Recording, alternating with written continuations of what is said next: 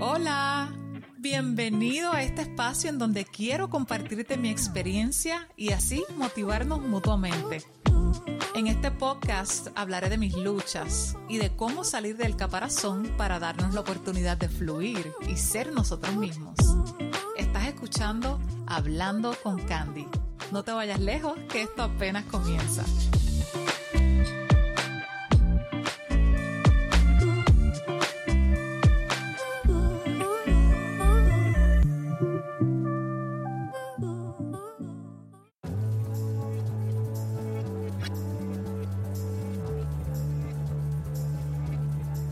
Amigos míos, gente hermosa, bienvenidos a un nuevo episodio de Hablando con Candy. ¡Wow! Ya son ocho episodios y no me queda más que agradecerles por escucharme y dejarme esos mensajitos tan lindos que llenan el alma. Y hoy voy a estar hablándoles del trauma. Quiero decirles que este tema me motiva mucho porque me da una comprensión detallada de algo que no entendía Poder trazar un mapa en mi cerebro y trabajar mis traumas de manera consciente me llena de nuevas energías para seguir luchando. Ir a terapia me ha ayudado un montón en los últimos seis meses y esto, junto con lo que yo leo, investigo, me he ido dando como que más fuerza, más fortaleza a medida que transito en este camino hacia una mejor calidad de vida y salud mental. Aunque ya conocía el término del trauma, y lo utilizaba en mis conversaciones, no fue hasta hace poco que me puse a indagar. Yo siempre me preguntaba el por qué se me hacía tan difícil concentrarme y mantenerme tranquila cuando se trataba de aprender algo nuevo. Mi ansiedad siempre se ha disparado cuando me encuentro con algo retante y en donde la mente tiene que trabajar, pero hoy tengo una visión mucho más clara del por qué. Mira, el cuerpo y la mente son extremadamente fascinantes y complejas y comprender parte de su funcionamiento nos ayuda en nuestro proceso de recuperación física y mental. Por ejemplo, mientras que tú y yo podemos ver una herida o contusión en el cuerpo cuando una persona se corta o algo así, tiene un accidente, automáticamente sabemos que esa persona está herida y necesita ayuda. ¿Y qué hacemos si estamos heridos o vemos una persona herida? Ayudarla. Lógicamente, estamos viendo que la persona no está bien. Sin embargo, cuando a las personas les sucede algo que le crean un trauma, las heridas en este ejemplo, que serían los cambios que ocurren en el cerebro, no se ven a simple vista. Y por eso es que muchas veces no atendemos la salud mental con la urgencia necesaria. Eventos traumáticos, ya sean eventos aislados o una situación en donde estuviste en estrés o survival mode por mucho tiempo, puede alterar la estructura y función de tu cerebro, la herida, de muchas maneras y como no podemos verla, seguimos actuando como si nada. La herida está ahí, pero nadie la ve. ¿Qué es lo que pasa? Posibles trastornos y problemas de salud mental. Quiero darles una explicación bastante general y resumida de lo que le sucede al cerebro de una persona que ha vivido sucesos traumáticos, que saqué de un artículo médico llamado La ciencia detrás de los síntomas del PTSD, cómo el trauma cambia el cerebro. Al igual que este artículo, hay muchísimos más que van mucho más en detalle. Ahora bien, esta explicación no tiene la intención de diagnosticar, sino de compartir información relevante que quizás resuene contigo y te ayude a continuar buscando y aprendiendo sobre tu caso en particular.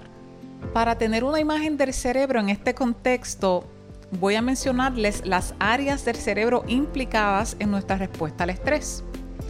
Estas son la amígdala, término que no se debe confundir con los ganglios linfáticos que se remueven de la garganta, eso es otra cosa. Pues ok, tenemos la amígdala, el hipocampo y la corteza prefrontal. La amígdala es como la parte primitiva de nuestro cerebro, o sea, nuestro sistema de defensa que está diseñado para protegernos, mientras que las otras dos partes son más como nuestra parte racional.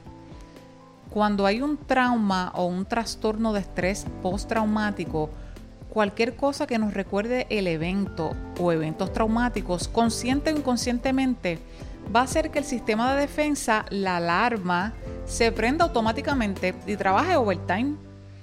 La parte racional de nosotros no procesa tan rápido como la parte primitiva, por lo que el cerebro no distingue entre el pasado y presente y sencillamente se activa para protegernos.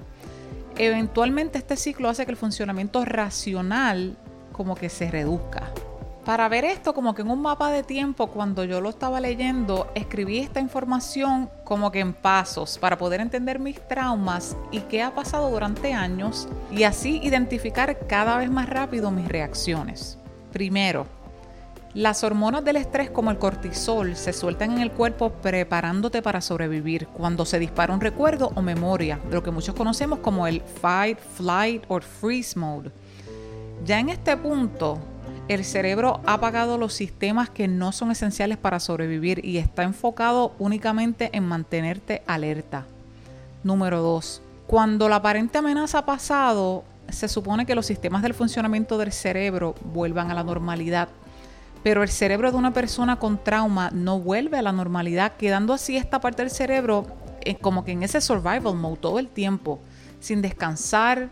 Y es sumamente agotador porque se queda como con un sentido de urgencia, una ansiedad e intranquilidad, irritabilidad incluso. Número 3.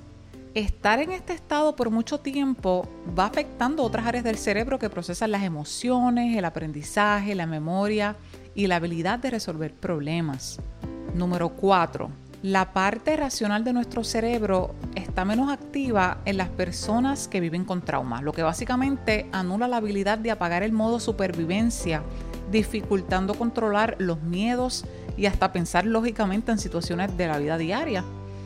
Y número 5, cuando el sistema nervioso está sobrecargado por todo lo que le está pasando al cerebro, va perdiendo tolerancia.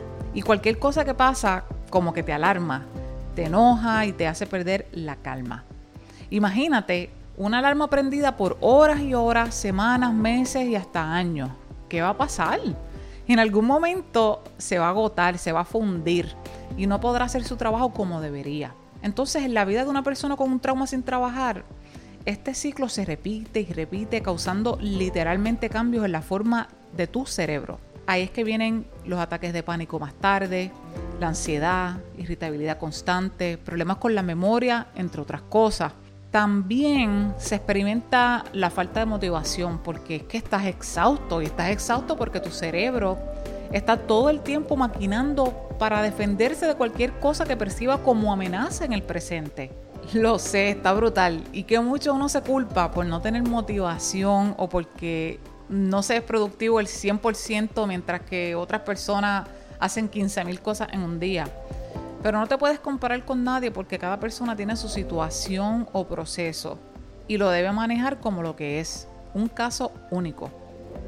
Si bien es un proceso largo que requiere de mucha disciplina y valentía, recuperarte del trauma y lograr una mejor calidad de vida es posible. Tú te mereces tener una vida en donde puedas disfrutar sin sentirte culpable, amenazado o con ansiedad el 99% de las veces. Actualmente existen tratamientos para trabajar el trauma, siendo de los más conocidos la psicoterapia, y les voy a mencionar algunos ejemplos de psicoterapia. Tenemos la terapia de procesamiento cognitivo, terapia de exposición prolongada y la desensibilización y reprocesamiento por movimientos oculares, o mejor conocido como EMDR. Por mucho tiempo yo me estuve ahogando en el pensamiento de que yo no podía aprender algo nuevo y que yo estaba dañada, que estaba damaged. Yo de chiquita era bastante rápida para aprender en la escuela, siempre escribí cuentos y canciones y hasta dibujaba, hacía coreografía. Pero no fue hasta más adelante en la vida que varias situaciones traumáticas fueron afectando mi capacidad para retener información, porque yo estaba alerta todo el tiempo en estas situaciones. Obviamente cuando empecé a notar esto, yo no estaba consciente de lo que estaba pasando ni, comprendía la profundidad de esto. Yo simplemente trataba de entender el por qué yo estaba en dicha situación y me dedicaba pues a sobrevivir. Les estoy hablando más o menos de cuando empecé a estudiar en la universidad. Por ejemplo, en cuanto yo me sentaba a leer o practicar o analizar cualquier cosa, yo sentía que no podía retener la información como yo quería o como estaba acostumbrada mi lógica no estaba funcionando correctamente, así que cualquier obstáculo o información que desafiara lo que yo ya conocía me hacía pensar o crear estos escenarios trágicos en donde la gente me rechazaba por bruta, por poner una palabra fea o por no poder entender algo que ellos sí. El no poder concentrarme como yo quería me causaba mucha ansiedad y pensamiento de que nunca iba a poder progresar. Así que llegó un momento en el que yo me rendí. Ponía mi mejor cara, hacía lo mejor que podía, pero mi mente ya se había rendido. Y de ahí es que vienen o vinieron todos los demás pensamientos de baja autoestima, victimización y todas las veces que me sentí rechazada por algo a lo largo de mi vida. Paré muchas veces de hacer lo que estaba haciendo, cerrando oportunidades, con tal de no lidiar con la mente y mi propia vergüenza. Ya viviendo en Orlando me sometí a mucha presión por muchísimo tiempo y hasta tuve episodios en donde literalmente la mente se me quedaba completamente en blanco y me paralizaba. Entonces, como el efecto dominó, eso me llevaba a bajar más la autoestima y creer que era incapaz de aportar algo al mundo y más aún incapaz de sanar. En el presente, poco a poco he ido comprendiendo lo que significan mis reacciones y mis bloqueos. Y es bien liberador porque cuando comprendemos lo que está pasando físicamente, puedes comprender mejor lo que pasa con tu mente. O sea, para que veas la relación tan cercana entre el trauma con la depresión, ansiedad y otros trastornos que ignoramos. Muchas veces pichamos a todo esto pues porque no hay de otra. Mira, sí hay de otra. O sea, nos decimos que estamos ocupados, que tenemos cosas más importantes que hacer, que la vida no puede parar. Y otro factor bien importante, nos han enseñado a reprimir todo lo que sentimos o a tragarnos las lágrimas para echar y que para adelante. Cuando la verdad es que tú lo creas o no, todo va a explotar en algún momento dado y de la manera que menos piensas. No te estoy diciendo que te sientes esperar a que el trauma se sane o que pase un milagro para que tu vida pueda seguir adelante, sino que vayas creando conciencia de lo que te pasa para que puedas vivir y no sobrevivir. Trabajar en ti no minimiza tus otras responsabilidades y esto me ha tomado mucho tiempo comprenderlo. A medida que voy trabajando en mis traumas, me lleno de esperanza, salen nuevas ideas y me lleno de más energía para seguir luchando. Por eso es que te digo, hay esperanza. Tú puedes apagar esa alarma que no te deja descansar y lograr tener en medio de los distintos retos que nos presenta la vida la paz que te mereces. Siempre lo digo en los episodios, nada es perfecto, la vida no es un paseíto, pero ¿qué tal si logramos vivir comprendiendo nuestro ser? amando nuestras virtudes y defectos, los procesos y cada cosa que nos hace únicos?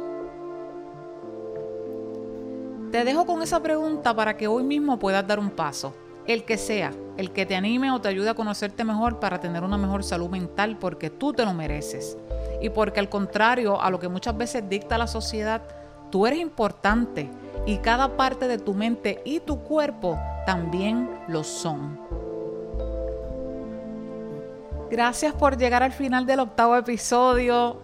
Mira, mi intención con cada uno de estos temas es recordarte que no estás solo ni sola. Si en algo te puede ayudar, te quiero invitar a que visites mi Instagram y Facebook buscando Hablando con Candy, en donde subo mis episodios del podcast y comparto tips de salud mental, frases positivas y una que otra ocurrencia.